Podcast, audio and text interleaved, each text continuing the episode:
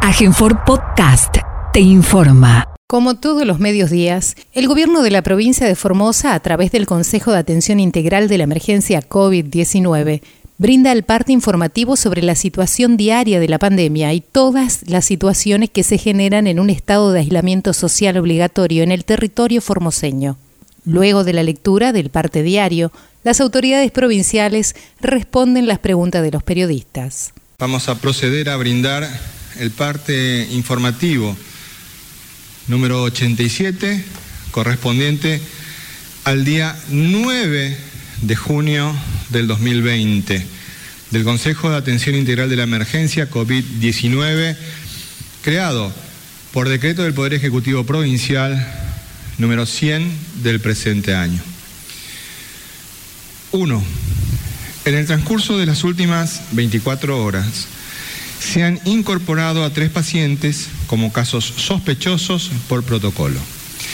Se tratan de una mujer de 19 años, proveniente de Córdoba, que presenta dolor de garganta en la UPAC, por lo cual se la aísla en el hospital distrital número 8. Un niño de 8 meses, proveniente de Buenos Aires, que presenta síndrome febril inespecífico, por lo cual se lo aísla en el hospital de la madre y el niño. Y una mujer de 52 años que ingresó desde Paraguay en forma irregular. Presentó fiebres y es aislada en el hospital de Clorinda. A todos ellos se les han realizado los hisopados y se esperan los resultados para el día de la fecha. 2. En el marco de la vigilancia intensificada en etapa de contención, se ingresaron para estudio a cuatro pacientes. Se tratan de un niño de cuatro años que presenta síndrome febril inespecífico, internado en el Hospital de la Madre y el Niño, donde también se aisló a una niña de 11 años con dificultad respiratoria, un hombre de 84 años con un cuadro de neumonía grave en asistencia respiratoria mecánica en una clínica privada, y un hombre de 90 años con una neumonía aguda internado en el Hospital Distrital número 8, donde se le toman las muestras y dan resultado negativo a coronavirus. Salvo este último caso que hemos reportado, de los demás pacientes se esperan resultados para el día de la fecha. 3. Fueron analizadas nueve personas asintomáticas con antecedentes de viaje fuera de la provincia en el marco de la búsqueda activa de casos arrojando todas ellas resultado negativo a coronavirus. Con estos suman 1.028 los test realizados en Formosa desde el comienzo de la pandemia. 4. En razón de lo expuesto, la provincia de Formosa continúa hasta la fecha sin casos confirmados de COVID-19. 5. Existen 724 personas con aislamiento obligatorio y preventivo sometidas al protocolo sanitario vigente en la provincia. En el día de la fecha se darán de alta a 44 personas por cumplimiento de la cuarentena sin presentar síntomas. 6. En el día de ayer ingresaron 553 vehículos al territorio provincial, de los, de los cuales 526 eran camiones de carga. Son un total de 780 personas, 102 de ellas con intención de permanecer en la provincia iniciando la cuarentena obligatoria. 7. Fueron controladas 16.349 personas en la vía pública en el marco de la tarea preventiva que lleva adelante la policía en toda la provincia. Fueron judicializadas 355 personas por incumplir las restricciones de circulación, iniciándose las causas penales correspondientes. Se controlaron 8.149 vehículos y se secuestraron 64 de ellos y una embarcación. A partir del control de circulación restringida por terminación de patente, se han secuestrado en el día de ayer cinco automóviles y 37 motocicletas. Asimismo, fueron notificadas 201 personas por no usar el barbijo en la vía pública. 8. La Subsecretaría de Defensa del Consumidor y Usuario realizó tareas de control y fiscalización en 19 comercios de diferentes rubros, labrándose 22 actas de infracción con secuestro de 182 productos vencidos. En los controles bromatológicos realizados ayer por la Municipalidad de la Ciudad de Formosa, se inspeccionaron 20 comercios, labrándose 17 actas de infracción con decomiso de 681 productos vencidos y clausura de 5 locales por venta de bebidas alcohólicas y atención fuera del horario habilitado. 9. Con respecto al brote de dengue, informamos que en la última semana se reportaron 132 casos nuevos, lo que implica una reducción del 18.5% de la incidencia de los casos nuevos con respecto a la semana anterior y una reducción del 75.2% respecto del pico observado en la última semana de abril. 10. En el día de mañana, miércoles 10 de junio, continuará la fumigación espacial contra el dengue en Laguna Nainec, Laguna Blanca, La Primavera, Clorinda, Pirané, Ibarreta, Estanislao del Campo, Ingeniero Juárez, El Espinillo y la ciudad capital. A su vez, el trabajo de prevención, control domiciliario y fumigación continuará en las mismas localidades y barrios mencionados en el día de ayer, sumándose el barrio La Nueva Esperanza de Ingeniero Juárez. El trabajo de descacharrizado en conjunto entre el Ministerio de Desarrollo Humano y Vialidad Provincial continuará en el barrio Villa Lourdes. 11. En relación al programa de asistencia alimentaria a comunidades aborígenes, se informa que en el día de la fecha se están entregando los módulos alimentarios a las familias de la comunidad La Primavera.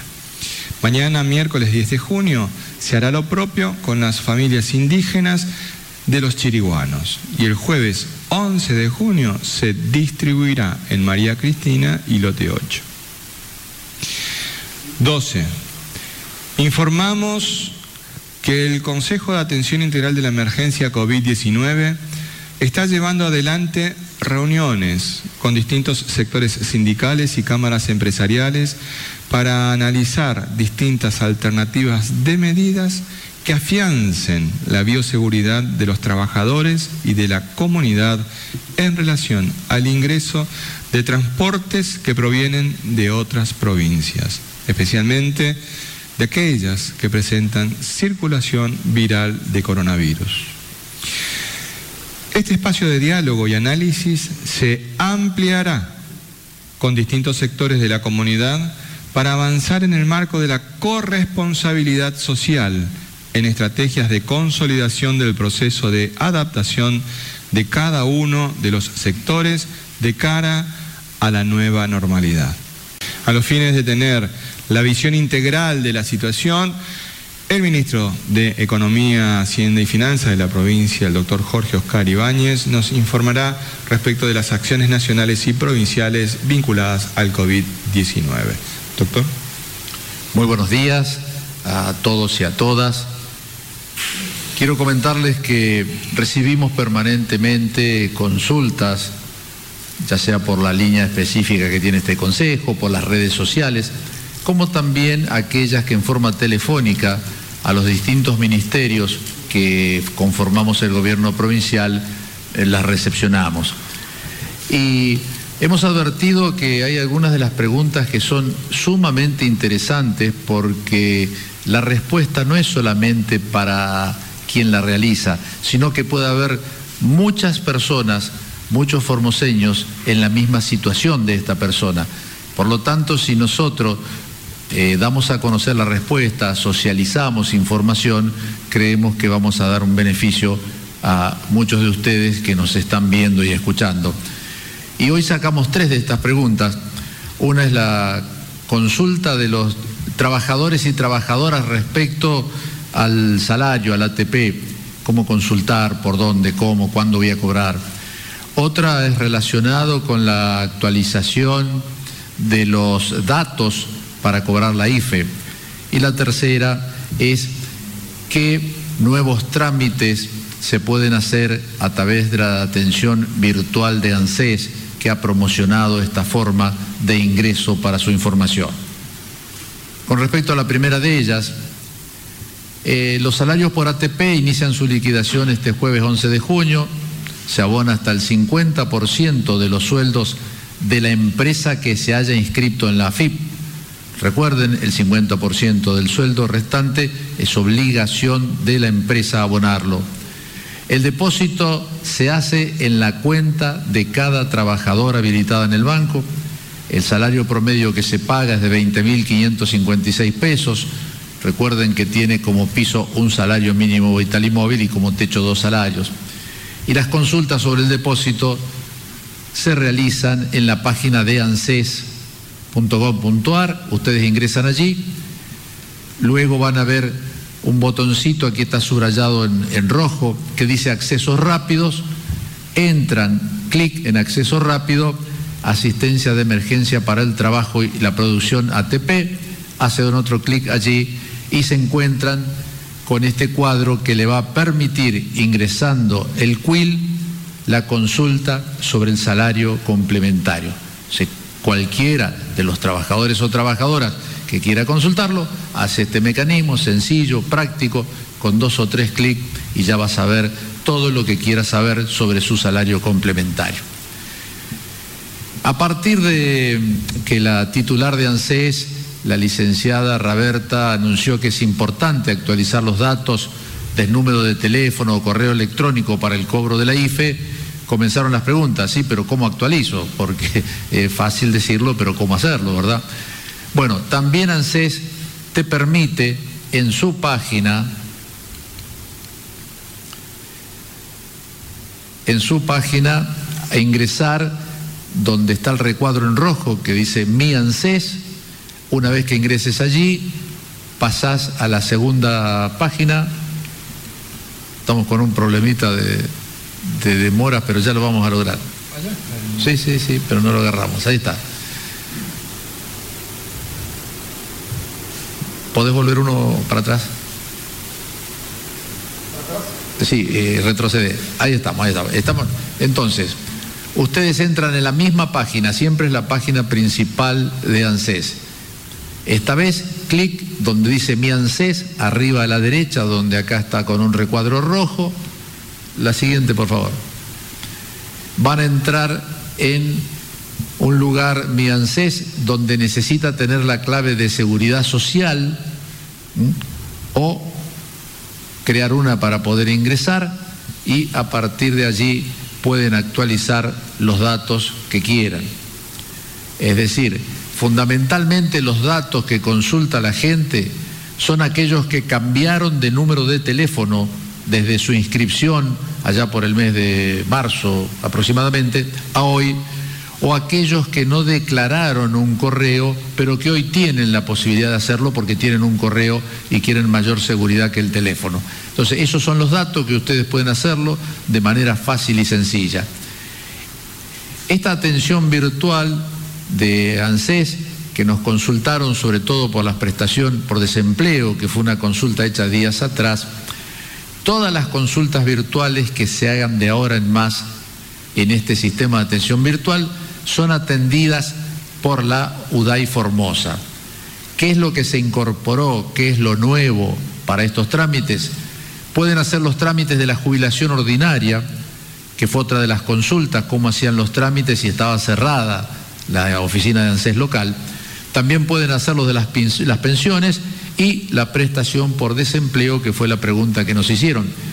Este horario de atención virtual es de 0 a 20 horas y la respuesta de ANSES siempre va a ser al correo que vos le indiques.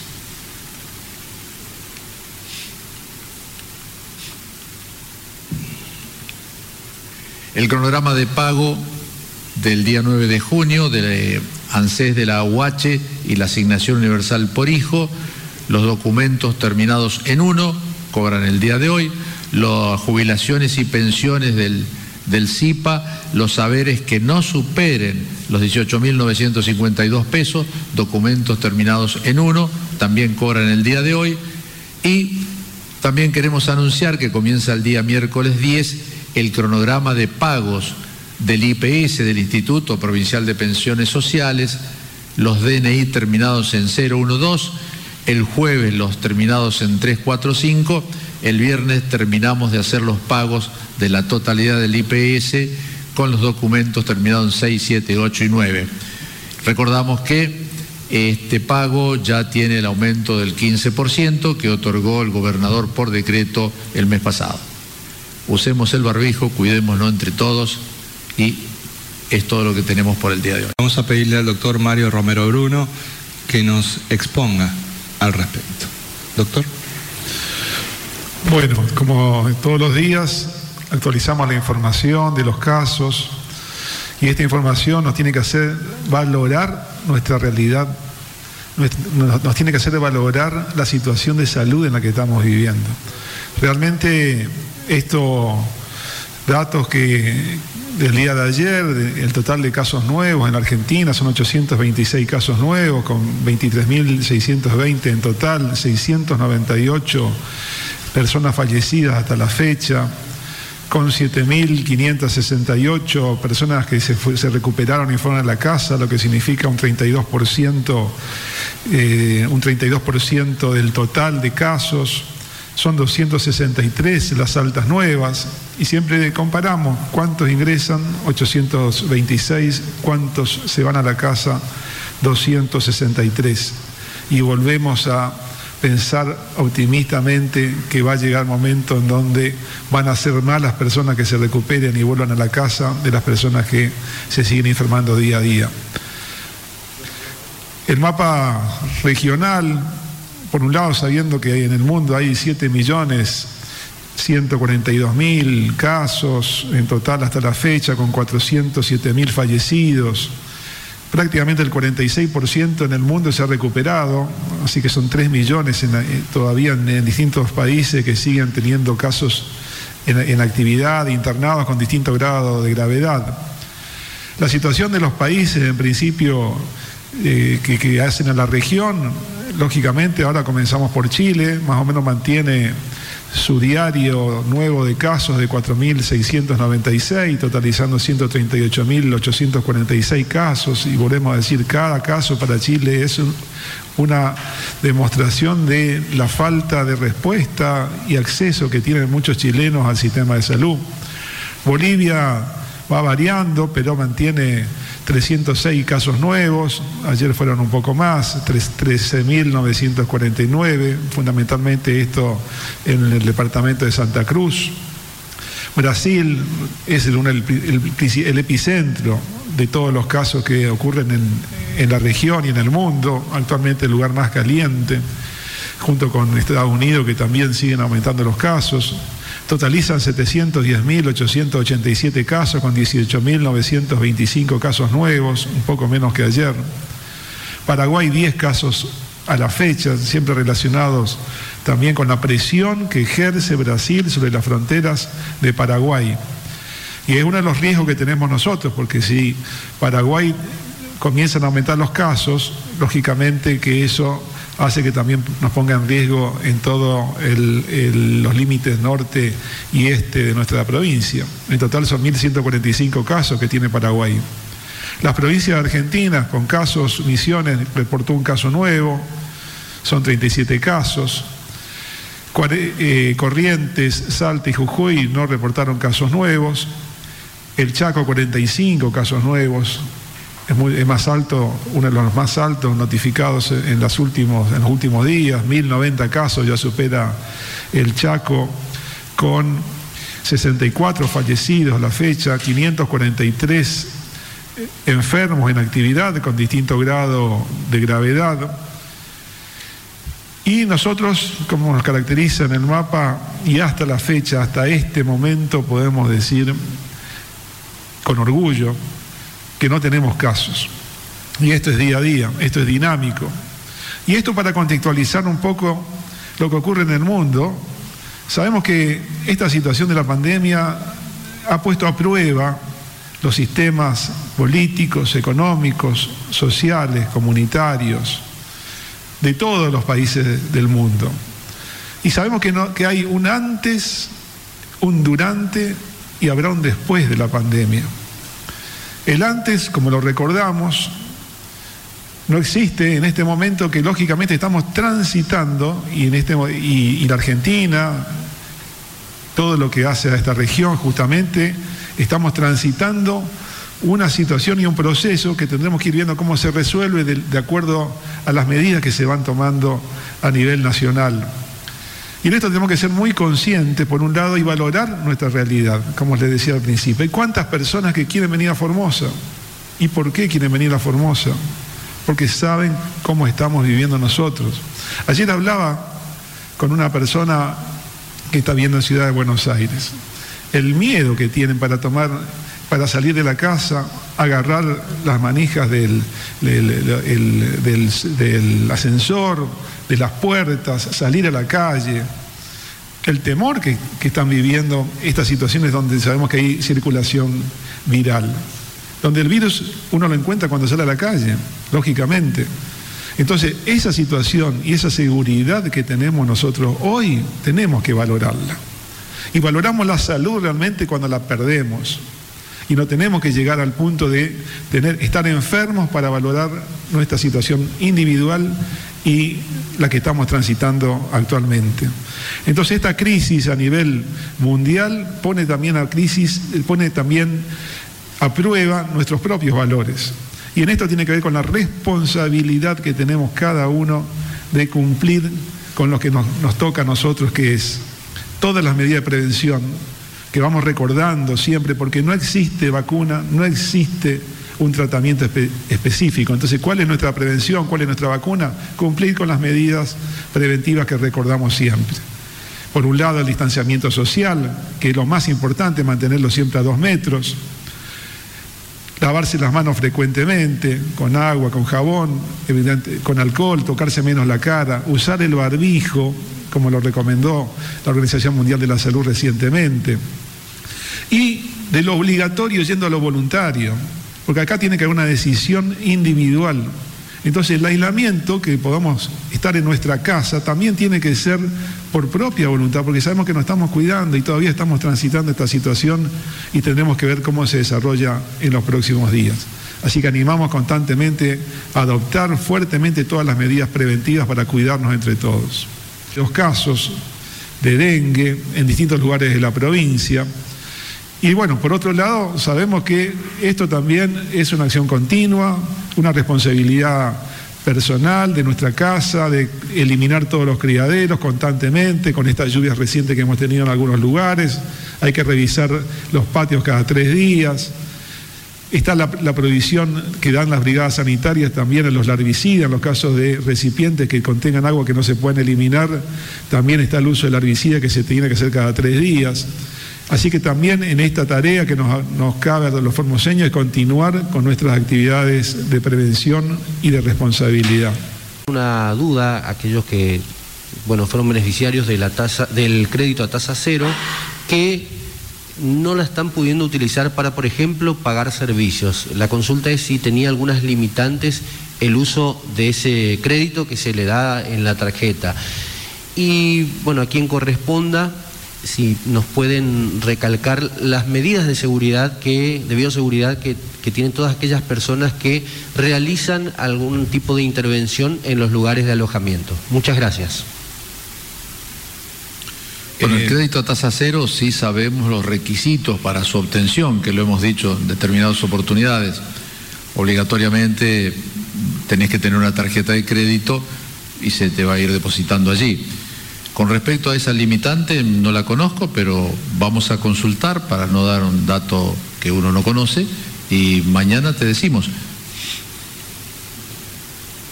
Doctor Romero, este, Julián Vivolini, por favor. ¿Qué tal? Buenos días. Sí, para contestar, por supuesto, se utilizan todos los elementos de protección personal para la atención de, estos, de estas personas. No son pacientes porque son personas que han venido a otros lugares, pero eh, que pudiesen estar incubando el virus, por lo tanto hay que tener todas las medidas de equipo de protección personal, que es lo que se utiliza para la atención de estos pacientes. Así es. O sea, se tiene el camisolín, se tiene el barbijo, se tiene eh, la antiparra eh, y guantes eh, para la atención, principalmente control de signos vitales, etcétera. Importante destacar de que tenemos confeccionado también un protocolo específico para la atención en los centros de alojamiento preventivo. No hemos dejado absolutamente nada librado al azar. También protocolos para el transporte de personas. Recordarán ustedes que muchas personas llegan a algunos de nuestros eh, puntos de acceso a la provincia y no tienen forma de llegar a la ciudad, entonces también tenemos todo un protocolo de transporte. Es decir, no dejamos nada librado al azar en cuanto a cuidar la salud de los formoseños. Siguiente pregunta, por favor. Buenos días, Hernán Salinas para el Diario de la Mañana de Radio Viva. La consulta para usted, ministro González, si puede ampliar la información en cuanto a las reuniones que mantienen con diferentes cámaras empresariales y eh, cuáles son los temas y las preocupaciones que se tratan en este caso. Muchas gracias. Muchas veces nosotros hemos explicado esta situación particular que estamos viviendo los formoseños de no tener casos de coronavirus en nuestra provincia, por lo tanto no tener eh, circulación viral en nuestro territorio. Ahora bien, hemos visto el mapa que día a día nos presenta el doctor Romero Bruno y que sentimos tanto que sea dinámico en la acumulación de casos hacia, hacia arriba, ya llegará el momento en que empezarán a bajar esos, esos números, pero que nos obligan a que los formoseños estemos alertas y cuidándonos. Uno de los puntos claves que nosotros tenemos en ese sentido es el despliegue de seguridad en toda la provincia para cuidar todos nuestros accesos, aquellos accesos que sean terrestres y aquellos accesos que sean acuáticos, para darle un nombre elegante a quienes cruzan por lugares donde no deberían de estar cruzando, pero cruzan igual. De estos pasos terrestres, lo que está manejando la provincia es el ingreso ordenado y administrado. Eso va por un lado. Pero después tenemos el tema del transporte de mercaderías, que ustedes saben ha sido decepcionado de, la, de las distintas fases porque es necesario mantener el abastecimiento. Muchos de nuestros transportes es transporte internacional, pasan por nuestro territorio, organizamos cápsulas y van todos juntos hacia Loyola los camiones que van hacia el Paraguay o los que egresan del Paraguay hacia Chile o hacia el resto de la Argentina. Los que quedan acá en Formosa tenemos dos situaciones. Los conductores formoseños que van, buscan algún tipo de mercadería y regresan a nuestra provincia, es una situación. Después tenemos aquellos conductores de camiones que son de otras provincias que hacen el transporte, dejan la mercadería acá y se retiran de acá. Para los que son locales, para los que son de Formosa, de cualquier lugar de Formosa, nosotros hemos establecido un mecanismo de seguimiento diario de estas personas. No es que lo andamos siguiendo por todos lados, sino que los visitamos telefónicamente o los visitamos personalmente.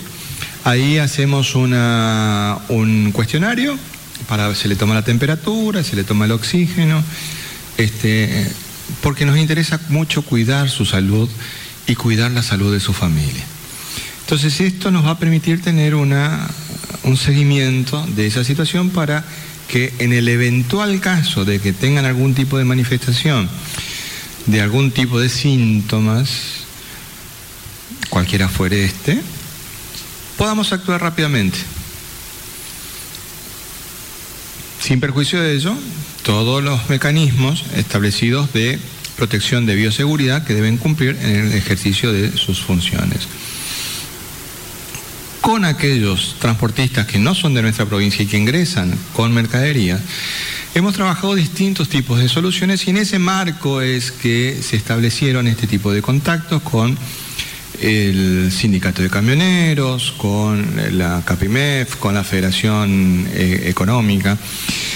En el transcurso del día de hoy vamos a continuar estas reuniones para darle los puntos finales a los acuerdos que hemos arribado en el marco de un concepto que hemos acuñado los formoseños en esta pandemia, que es el de la corresponsabilidad social. Si nosotros no asumimos que el enfrentar este enemigo de todos, que es el virus del coronavirus, con una conciencia de responsabilidad social, no vamos a lograr absolutamente nada.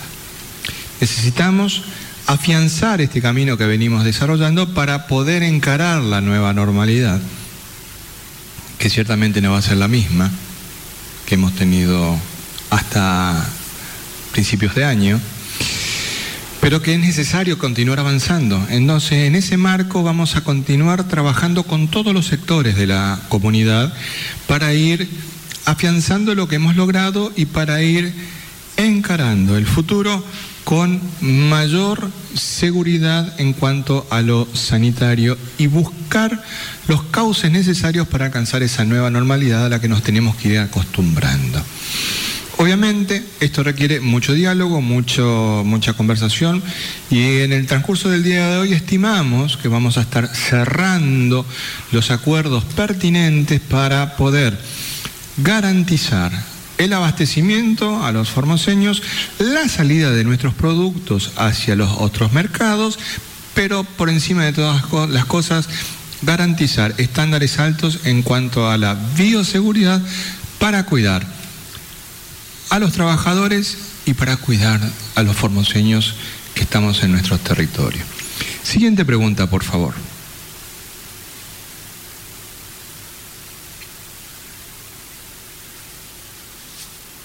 Buenos días, Sergio Lázar de Radio La Vira. Eh, doctor González, eh, hace poco la legislatura provincial eh, modificó el código de falta de la provincia y quería saber si nos podría aclarar algunos puntos.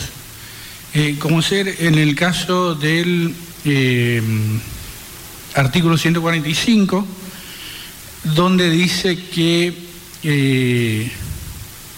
será sancionado con arresto de 5 a 30 días, reducible por multa, quien no observara una disposición legalmente establecida por autoridad en materia de salud o higiene pública.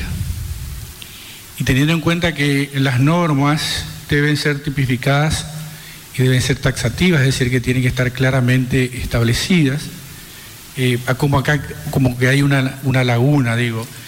Pregunto si se va a, enviar una norma complementaria a la legislatura para que trate este tema y también como que hay una colisión con, algunas normas del Código Penal, como el 205, que, que también sanciona eh, una similar eh, eh, actividad o, lo que, lo, que, hace el hombre, ¿no? la infracción. ¿Y, qué, o si, qué se va a hacer en este caso? Por ahí no es la, palabra correcta. Y en el caso, ustedes siempre dicen también que eh, las decisiones que se toman son validadas científicamente. ¿Quiénes son los científicos que validan esto? Si en Formosa hay científicos que lo hacen, los que asesoran al Consejo, los que asesoran al gobernador, ¿quiénes son los que validan esto? O si toman eh, decisiones de, la Organización Mundial de la Salud, de, los científicos que, asesoran al presidente. ¿Cómo se validan estas decisiones que se toman en este Consejo? Gracias. Gracias a usted. Respecto de la primera cuestión que está vinculada a lo que la legislatura discutió y aprobó, es una discusión que me parece que excede este ámbito respecto de cuál es eh, el sentido, alcance y, e interpretación de la norma. Obviamente el planteo que ha realizado usted con forma de pregunta es una, es una cuestión que es eh, válida de discusión y que lo va a terminar de definir la justicia, que en definitiva es la que debe interpretar eh, la norma. Entonces, eh, seguramente alguien hará el planteo de la inconstitucionalidad, porque lo que en definitiva usted está planteando es de que estamos en presencia de un tipo abierto y que eh, sería inconstitucional, que es un poco el argumento que utilizó parte de la oposición en la discusión legislativa. Pero en definitiva esa es una cuestión que la va a zanjar el, Superior Tribunal de Justicia, el Poder Judicial y la última instancia del Superior Tribunal de Justicia respecto de la eventual inconstitucionalidad o no de, esta, de este tema. Respecto de lo que nosotros señalamos siempre de ser científicamente validados, yo tengo el alto honor en este momento de estar sentados, además de que estoy sentado con el doctor Jorge Ocaribáñez, pero con dos médicos formoseños formados en la universidad pública y que han hecho una experiencia tremenda de especialización con un infectólogo de renombre regional como es el doctor Julián Vivolini y con un epidemiólogo de renombre como es el doctor Mario Romero Bruno. La verdad es un verdadero orgullo para nosotros estar trabajando entre formoseños cuidando la salud de los formoseños. Y si estos no son científicos, ¿quiénes son científicos? esto me permite a mí reivindicar lo que somos los formoseños. Otras provincias pueden haber contratado consultores externos y tienen sus resultados. Nosotros tenemos nuestros comprovincianos formados, miembros y parte del sistema público de salud que dan sus aportes. Pero también esto tenemos que entender lo que es una, un problema de integralidad. Al hombre no lo podemos segmentar. Y la verdad es que estamos con muchos compañeros que están aportando muchísimo conocimiento, investigando, estudiando distintas situaciones, para que ustedes tomen una dimensión. Una reunión del Consejo de Atención Integral de la Emergencia tipo, aparte de los informes de la situación diaria, a nosotros nos informan cuál es la situación en relación al avance de la pandemia a nivel mundial, con datos del día, nos informamos respecto de las distintas situaciones de tratamientos publicados por revistas científicas y nos informan también las distintas estrategias utilizadas en distintos lugares del mundo respecto de cómo atender este tipo de situación. Y verdaderamente es un honor poder trabajar todo esto con el gobernador de la provincia de Formosa. Porque, insisto, es una persona que sabe mucho, mucho, mucho. No le gustará a los que hacen política desde sus imágenes y micrófonos, pero bueno, es un problema de ellos. Los formoseños sabemos a quienes hemos elegido. La política sanitaria la está conduciendo el gobernador como cualquier política de Estado de Formosa, todas las políticas, porque en definitiva cuando uno vota, vota al Poder Ejecutivo y el Poder Ejecutivo es unipersonal, lo tiene una persona que es quien gobierna, lo estableció la constitución de la provincia ya desde el año 57, en la que fue proscripto el peronismo, no es, no es algo nuevo. Y establece la misma constitución provincial que va a ser ayudado por ministros secretarios de Estado, que somos quienes tenemos la oportunidad de acompañar al gobernador. Pero ciertamente, cuando hablamos de científicos, acá tenemos a dos de ellos, pero hay más. Hay otros compañeros y otras compañeras también que ponen todo el empeño y un conocimiento tremendo. Y saben que en definitiva, los formoseños lo sabemos, Toda, toda política se mide por resultado. Si quieren podemos poner el mapa de la región nuevamente y ahí vemos resultados. Esto es política. Esto es política sanitaria. Esto es política de Estado. Esto es política, formoseños. Esto es política. La construcción de un sistema de salud público como el que tenemos en la provincia de Formosa no se hace de un día al otro. Lo venimos construyendo para brindarle a todos los formoseños la mejor de las atenciones. Un sistema de seguridad como el que tenemos, que nos permite tener el monitoreo online en tiempo real de todos los ingresos y accesos a la provincia de Formosa, desde la línea Barilari, desde Cañada Rica, desde el fondo de la ruta 86, desde eh, Puerto Irigoyen, es porque tenemos un sistema de conectividad activo en toda la provincia. Eso no se construye de un día para otro. Esto es un proceso que se llama modelo formoseña. Esa es la respuesta. Esa es la respuesta. Y en ese marco del modelo formoseño hemos formado a nuestros científicos. E insisto, hoy tengo el gusto, hoy tenemos el gusto con el doctor Ibáñez de estar sentado con dos de ellos, de los aspectos sanitarios. Así que esa es la respuesta. Siguiente pregunta, por favor.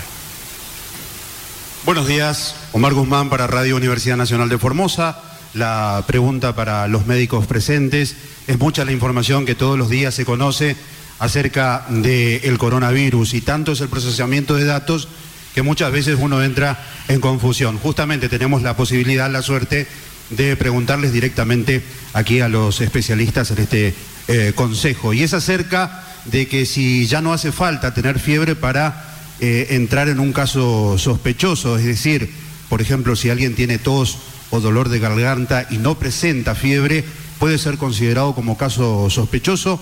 Y la segunda pregunta eh, para usted, doctor González, eh, ¿cuál es la imposibilidad que tiene hoy el mercado del puerto para abrir sus puertas, ya que, como usted sabe, se encuentra cerradas sus persianas eh, desde el inicio de la cuarentena, cuál es el protocolo, si tiene este, conocimiento acerca del por qué no pueden abrir eh, estos locales en este populoso lugar de compras. Gracias. Doctor Vivolini, vamos a pedirle a usted. Sí, ¿qué tal?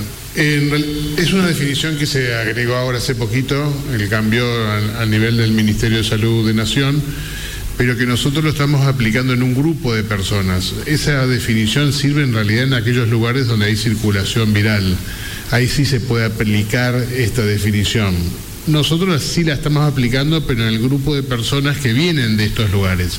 O sea, todas aquellas personas que están en, en aislamiento preventivo y tienen alguno de estos síntomas, sí, lo tomamos en consideración y se hace el estudio que es el hisopado. En el resto de la población donde no hay nexo epidemiológico, porque estamos considerando que no hay, digamos, circulación viral, por lo tanto no lo estamos considerando como definición de casos sospechosos para la población general. Solamente está limitado para ese grupo de, personas. Sí, eh, para justamente la información esta salió el día de anoche cambiando la definición y utilizando varios criterios que tiene Nación y que esto se ha ido modificando de acuerdo a la evolución que ha tenido la enfermedad en el país, de acuerdo a la epidemiología que ha ido teniendo eh, durante este, esta, este, esta época, este tiempo que estamos transitando esta enfermedad. Ahora, para Formosa la situación no cambió. Entonces la situación epidemiológica nuestra es distinta al resto de las provincias. Por lo tanto, la definición de caso sigue siendo la primera que tiene como, como, fundamento, y esto va a ser público también, porque para evitar confusión hasta con los mismos equipos de salud, esto lo vamos a, socializar en todos los niveles, donde la definición de caso aquí en Formosa es paciente de 37, que tiene temperatura de 37,5 o más, acompañado de dos o más síntomas, y entre estos son síntomas respiratorios como son dolor de garganta, tos, dificultad respiratoria, trastornos del olfato o del gusto. Y además de eso, que tenga antecedente de 14 días antes haber estado en algún lugar donde hay circulación viral, fuera, que fuera de la provincia, para nosotros cualquier persona que ingrese fuera de la provincia ya la tenemos en el gran concepto de que pueda haber circulación viral, o que haya estado en contacto con un caso confirmado o sospechoso de coronavirus. Entonces tiene que tener el requisito clínico y el requisito epidemiológico. Y el requisito epidemiológico para nosotros siempre es muy fuerte saber de dónde vino, cuándo vino. Es así entonces que con mayor seguridad, lógicamente, las personas que vienen de afuera lo tenemos en el centro de alojamiento. Entonces, una persona que está en un centro de alojamiento que tiene algún síntoma, lógicamente la estudiamos como un caso sospechoso. No solo que le hacemos hisopado al ingreso, cuando viene a algún lugar de circulación eh, viral, al ingreso a la provincia ya le hacemos un hisopado pero durante los 14 días puede presentar síntomas. Entonces ahí sí se transforma en un caso sospechoso, se lo traslada a un lugar de aislamiento, se le vuelve a repetir el hisopado. Esos son los casos sospechosos. O en el caso que también estamos agudizando nuestra, nuestro control, que son transportistas, que también van y vienen de otro lugar. Dentro de la provincia lo que hacemos es siempre búsqueda activa, ¿qué quiere decir? Hacemos hisopado en personas que son asintomáticas, que tienen neumonías, etcétera, etcétera, pero no son casos sospechosos. Y tenemos otra categoría, perdón, el de vigilancia intensificada. Son tres categorías. Exacto. El de vigilancia intensificada, que también ustedes cuando hacemos el informe, primero hablamos del caso sospechoso, hablamos de vigilancia intensificada, que es a todas las neumonías que se internan en cualquier lugar de la provincia, le hacemos eh, la prueba del, hisopado para coronavirus. Y al tercer punto es la búsqueda activa, que son personas o que vienen fuera de, sin síntomas, que vienen fuera de la, de la provincia, o algunos pacientes que también que al médico le puede considerar, sobre todo lo que es personal de salud, le puede que generar alguna duda, bueno, también preferimos hacer de más y no de menos. Entonces también buscamos activamente este, esta situación. La situación del, del mercado del puerto, es una situación muy particular que la municipalidad con seguridad lo debe estar evaluando y mirando, en el que dentro de un local existen varios locales minoristas. La, dificultad que advertimos ahí es la relación superficie eh, espacio personal que se requiere para la habilitación. Si ustedes miran con precisión nuestros protocolos para los comercios minoristas, hay una relación en superficie del local y cantidad de personas que pueden estar en ese local. Entonces, forma parte de una cuestión un poco compleja, pero bueno, que la municipalidad seguramente está estudiando, evaluando de qué manera puede ir avanzando en esta, en esta cuestión. Siguiente pregunta, por favor. Ah, las preguntas de la comunidad. Bueno, primera pregunta, Claudia Karina Barbaglia, buen día. ¿Qué posibilidades, ¿Qué posibilidades hay de autorizar paseos con niños en autos sin descender? Claudia, la verdad es que esto ya está autorizado sábados este, y domingos, este, del paseo con los niños, la, de 14 a 18 horas, no va a haber ningún tipo de inconveniente que lo puedas hacer.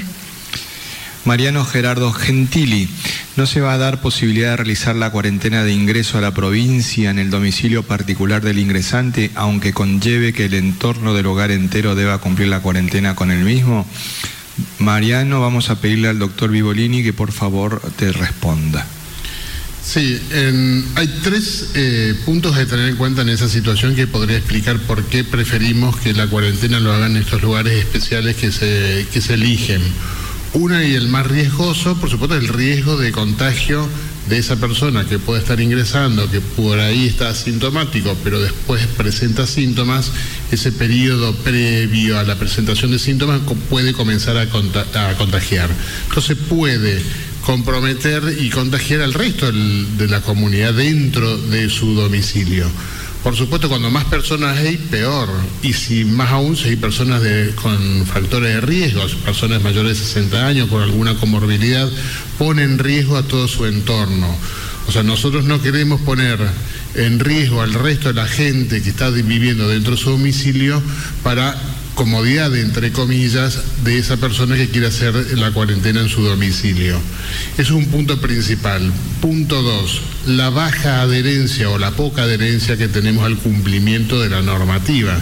En general, eh, uno solicita que haga ciertas conductas como el lavado de manos, el distanciamiento social, la utilización de cubreboca etcétera. Lo que, estuvimos, lo que estuvimos viendo en estos días que se fueron flexibilizando algunas eh, circunstancias, vemos que hay un poco de acatamiento en realidad. Si uno ve quien no vio cómo se movilizó la gente el fin de semana, eh, que muy pocas personas usaban el barbijo, o sea, la poca adherencia a esta normativa nos dice que poco probablemente también se cumpla todo lo que sea intradomiciliario, porque dentro del domicilio se tienen que cumplir una serie de pasos que son difíciles de llevar a cabo.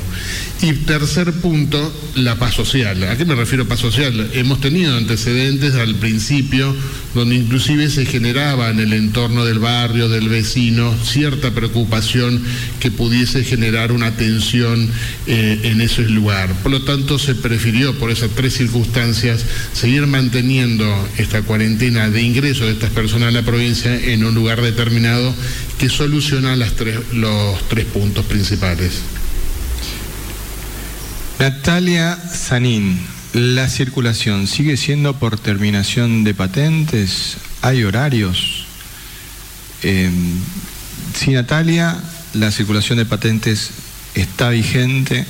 Nosotros hemos señalado de que íbamos a levantar esa restricción los días domingos para poder ir a realizar esa visita familiar de hasta 10 personas domingos y días feriados. Pero el resto de los días, la circulación por finalización de número de patente sigue vigente. Lili Morán. Para el señor ministro, pregunto, ayer fui al paraíso de los niños con mi hijo y era un desastre total. Mucha gente que no respetaba nada del protocolo, del uso del barbijo, distanciamiento social y el parque explotaba de lleno. ¿Cómo puede ser que toda la semana nos controlen y los domingos hacen lo que quieren la gente? Nadie controla nada, es un peligro a pesar de que no hay circulación. Yo me retiré con mi hijo porque no lo iba a exponer a ese desastre. Doctor. Bueno, esto es una muestra de que, de que hay personas que son responsables, hay personas que son irresponsables. Hay personas que se dan cuenta del riesgo y hay personas que no se dan cuenta del riesgo. Esta situación que estamos constantemente promoviendo, del cuidado que tenemos que tener, del compromiso y responsabilidad social de cuidarnos entre todos, tiene que tener un acatamiento del 90%. Del 90%. Es lo mismo que una vacuna. Una vacuna para que sea efectiva en una comunidad hay que lograr coberturas de vacunación por encima del 90%. Entonces con eso se evita la transmisión. Lo mismo con estas medidas de prevención. Esta es la vacuna que necesitamos para evitar la transmisión en el caso que se introduzca este virus, que estamos, como siempre estamos mostrando en el mapa, en un gran riesgo que se puede introducir, en una alta probabilidad. Entonces, si nos agarra de esta manera, desprevenido, con, exposición de mucha gente que no respeta el distanciamiento, que no respeta el uso del barbijo, que en muchos casos también los niños hasta utilizaban los juegos, que están también prohibidos utilizar los juegos, porque con la mano están transmitiendo constantemente cualquier tipo de enfermedad y esta es una enfermedad que se transmite también a través de las manos. Entonces, en esto tenemos que profundizar nuestra concientización. Este es, esta es la tarea que nos queda de acá en más, como, como hablamos recién, va a haber un después. Mientras no haya vacuna, esta va a seguir siendo la vacuna, mantener estas medidas sanitarias preventivas. Y esto es cuidarnos entre todos. Entonces, cuando vemos una persona que cumple con estas medidas, no solo que se está cuidando a sí misma y su familia, también nos estamos cuidando entre todos. Y en esto tenemos que estar unidos.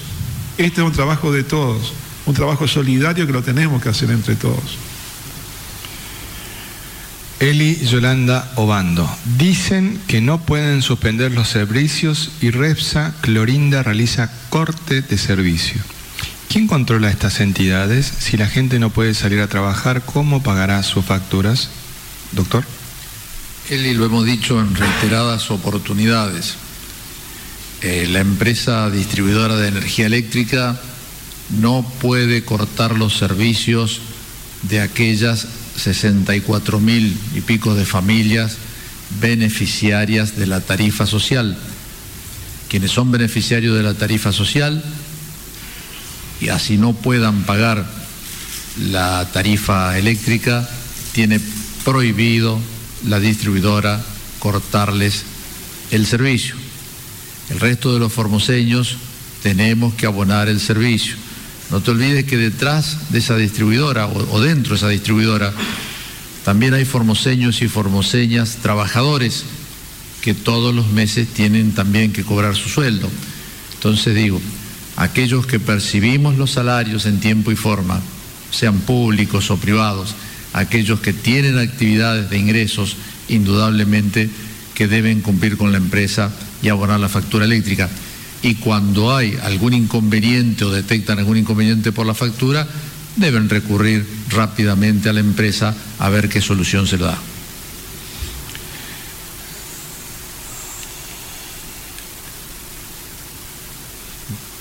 Rocío González, estamos en cuarentena, le quería preguntar las reuniones de más de 10 personas, ¿es, ¿es solo para los domingos? Le pregunto porque tengo vecinos que se juntan los sábados, toman y son muchas personas. Llamamos al 911, pero los policías no hacen nada. Como van a pensar de que Rocío es pariente mío por el apellido, le vamos a pedir al doctor Ibáñez que, que responda. Rocío, las reuniones están autorizadas, ya lo dijimos recientemente, ¿no? Para los días domingos y los días feriados pareció indudablemente que el fin de semana pasado, incluyendo el día sábado, no sé, habíamos ganado el campeonato del mundo de fútbol, porque la cuestión era festejar de cualquier manera y eso no debemos hacerlo. Eh, fueron muchas, muchísimas las denuncias al 911 que incluyeron aquellos lugares, aquellas viviendas donde con sonoros equipos de música comenzaron a festejar el sábado y continuaron festejando el domingo. Eso no debe ser. Debemos cuidarnos entre todos.